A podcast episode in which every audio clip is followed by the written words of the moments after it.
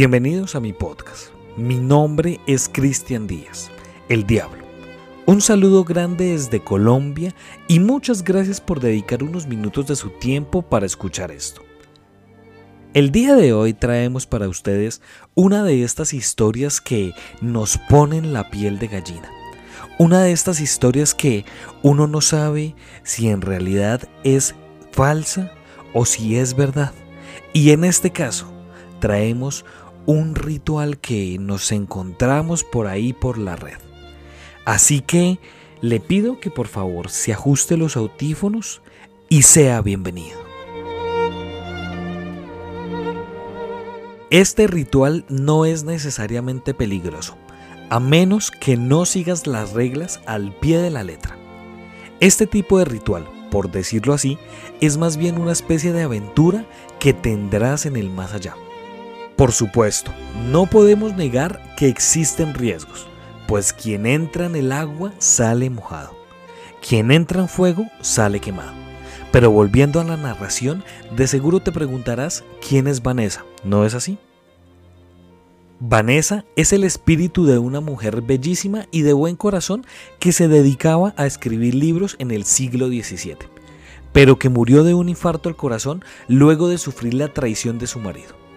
Por si fuera poco, perdió a uno de sus dos hijos por culpa de una enfermedad rara en ese entonces.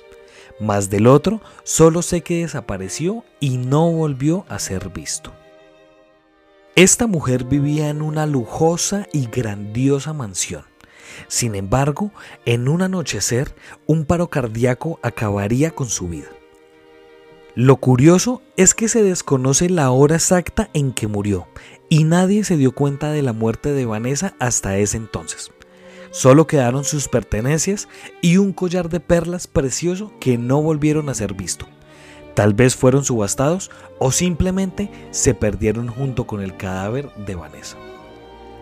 Volviendo al tema, el objetivo del ritual es invocar a Vanessa y que tengas una experiencia junto a su lado. Te digo nada más que por más que sea una mujer de buen corazón, no vayas a abusar de su confianza, ya que lo tomará como si nada más jugaras con ella. Y créeme, cuando un espíritu se enoja, las cosas se ponen muy feas. A continuación, detallaré las cosas para llevar a cabo el ritual. Primero, daremos unos avisos. Primero, Debes estar consciente que durante todo el ritual deberás ser lo más cortés posible. Si no puedes hacer esto, solo mantente callado y no hagas estupideces que arruinen tu propósito y tu vida. Segundo, los objetos religiosos como imágenes de crucifijos o imágenes de algún dios en el que creas no están admitidos en el ritual. Si haces el ritual con ellos no pasará nada. Tercero, Debes estar calmado en todo momento. Si te sientes preocupado, relaja tu mente, pues Vanessa no te hará daño, a menos que la enojes. Cuarto, nunca te separes de Vanessa. Si pierdes en su mundo, nunca podrás volver al tuyo. Y por último, ten sentido común. Ahora les vamos a decir cuáles son los materiales para este ritual.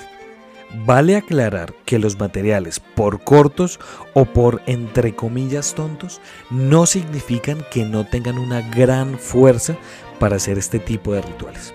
Primero, se debe tener una hoja de papel y un lápiz. Y segundo, una vela blanca y algo para poder encenderla.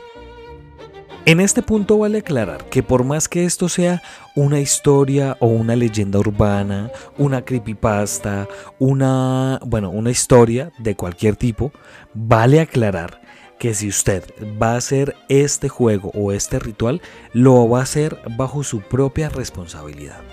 Ya que en este momento vamos a hablar de los procedimientos que tiene este ritual. Primero, sal a caminar a algún sitio donde se encuentre una casa abandonada o esté en construcción. Asegúrate que nadie esté ahí excepto tú y entra en ella. Claramente no olvides los materiales anteriormente nombrados. Segundo, busca una habitación sin ventanas y siéntate en el suelo. Luego procederás a prender la vela y la colocarás enfrente tuyo. Nota, no te preocupes por la hora. Cuando termine el ritual solo habrá pasado unos segundos. Tercero, saca una hoja de papel y tu lápiz y escribe lo siguiente. Abro comillas. Vanessa, me buscarás como yo la busco a ella. Cuarto, inmediatamente una vez lo hayas escrito, quema el papel, pero no por completo, y el resto guárdalo en tu bolsillo. Lo ocuparás después. Quinto, si lo hiciste todo bien, una mujer joven y bellísima debería llamar tu nombre. Estará detrás de ti, pero no te asustes, pues ella está dispuesta a escucharte. Entonces, si volteas aún, di lo siguiente. Abro comillas. Por favor, guíame en este mundo confuso. Cuando termines de decir esta frase, ya puedes voltear a verla y créeme, es muy bella. Ella te dará un beso que no olvidarás jamás, solo para saludar. Sexto, ahora tómala de la mano y síguela. Pero hagas lo que hagas, no la sueltes de su mano nunca.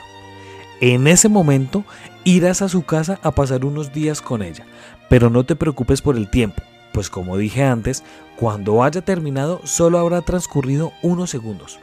Recuerda que mientras le sostengas la mano, nada malo te va a pasar. Séptimo, si llegaste a su mansión, ella te soltará la mano y te pedirá que la acompañes a ver su hogar. Puedes hacerle caso y seguirla o puedes explorar la mansión por tu cuenta. Todo estará abierto en la mansión, pero hay puertas que es mejor no abrir. Recuerda ser cortés con ella y no la hagas enojar, pues ella tiene paciencia, pero también tiene un límite. Octavo, después del recorrido por toda la mansión, ella te llevará al comedor. Ahí verás una mesa de dos personas con dos platos vacíos. Ella te cocinará, así que puedes pedirle lo que tú quieras lo mejor es que no engordarás, pero siempre te vas a llenar el estómago como siempre. Aprovechalo muy bien. Noveno. Luego de la cena, ella te llevará a su recámara para que duermas con ella. Pero ojo, ni se te ocurra la estupidez de invadir su intimidad sin su permiso. Si intentas abusar sexualmente de ella de cualquier forma, es más que suficiente para que acabe contigo y te mande al infierno. Si vas a hacer esto de tener sexo con ella, sentirás ahí una de probablemente la mejor noche de tu vida sexual. Para tener sexo con ella, pídele permiso. Ella no se molesta si le piden permiso para tener sexo. Eso sí, no la despiertes mientras duerme. A ella no le gusta ser interrumpida mientras disfruta de un sueño profundo. Décimo, a la mañana siguiente ella te despertará y te hará el desayuno siguiendo el mismo procedimiento que ayer. Solo levántate, lávate los dientes, ella te dará un cepillo y vete a comer. Vas a poder quedarte con ella por un plazo de una semana exacta. Pasado el último día, te despertarás en el mismo lugar donde hiciste el ritual, como si nada hubiera pasado, pero recordarás haber hecho el ritual de Vanessa. 11. Finalmente, bota las cosas que usaste lejos de tu casa y no vuelvas a hacer el ritual. A Vanessa no le gustan las visitas periódicas. Ahora daremos unas notas importantes. Primero, nunca salgas de la mansión a la que te ha llevado ella. La única seguridad que tienes es esa mansión. Si sales, podrías enfrentarte a peligros que podrían quitarte la vida. 2. Confía en ella. Ella es buena. Nadie te podrá lastimar porque sabrá que estás con Vanessa. Bueno, mientras estés con ella o dentro de su mansión. Tercero, no le digas nada de su pasado ni le preguntes. Esto la hará enojar demasiado y te golpeará hasta morir. Cuarto, sé cariñoso con ella. Le gustan los hombres cariñosos igual que lo era su marido antes del incidente. Quinto, si le pides algo a Vanessa para que se te cumpla en el mundo real, ella lo hará, siempre y cuando no afecte a los demás pero como siempre, no abuses de su confianza. Además, no puedes pedir cosas irracionales, tiene que ser cosas asequibles de acuerdo a las leyes de tu mundo. Sexto, si ocupas algo de ella, solo díselo. Confía en ella en todo momento, pero no la vayas a embarrar. Séptimo, este viaje te hará cambiar algo de ti, sí o sí. Por eso, este es el ritual más seguro que te estoy relatando, con buenos resultados, pero siempre con esa sensación de peligro.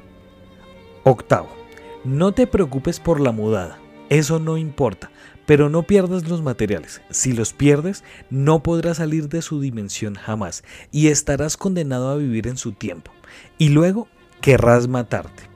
Así que irás afuera y harás que te quiten la vida. Para finalizar este podcast o para finalizar esta historia, quiero dar una pequeña conclusión. Esta historia pueda que tal vez muchas personas que la escuchen digan, bueno, pues es una historia normal, es una historia de un entre comillas ritual que uno puede hacer, es un entre comillas ritual, pues bueno, muy sencillo y tranquilo, pero acá hay algo muy curioso y es que para las personas, o pues bueno, para la época que están escuchando este podcast, que es a mediados de agosto, yo quiero decirles que hay cosas interesantes en estos pequeños rituales. Y es más, hasta entre comillas el ritual más pequeño puede traernos cosas muy interesantes. Entonces, pues, lo único que yo puedo decir es que si usted va a hacer este ritual o cualquier otro ritual de los que hemos hablado aquí en este podcast, primero que todo lo haga bajo su responsabilidad y segundo, lo haga con el mayor respeto posible. Porque pueda que se esté llevando una un buen susto, la verdad. Entonces, pues bueno, a final de cuentas, lo que siempre he dicho yo en este podcast, usted es el último que tiene la palabra. Usted es el último que puede definir si estos rituales sirven o no sirven, si estos rituales pueden ser verdaderos o no. Entonces, pues bueno, a final de cuentas, usted saca su conclusión y si usted ha hecho algún ritual, quiere hacer algún ritual o va a hacer algún ritual, le pido que por favor nos comente, nos deje sus comentarios eh, en las publicaciones del Instagram o, sencillamente aquí en Spotify o nos cuente su historia y nos la envíe a nuestro correo y nosotros con gusto vamos a explorar su historia y seguramente la vamos a poner en este podcast. Muchas gracias por escuchar este podcast. Si usted quiere ser parte de esta comunidad, síganos en Instagram como arroba guion bajo Colombia Paranormal. Allí puede estar al tanto de todo nuestro contenido. Muchas gracias. Nos estaremos encontrando en otro caso misterioso de la Colombia Paranormal.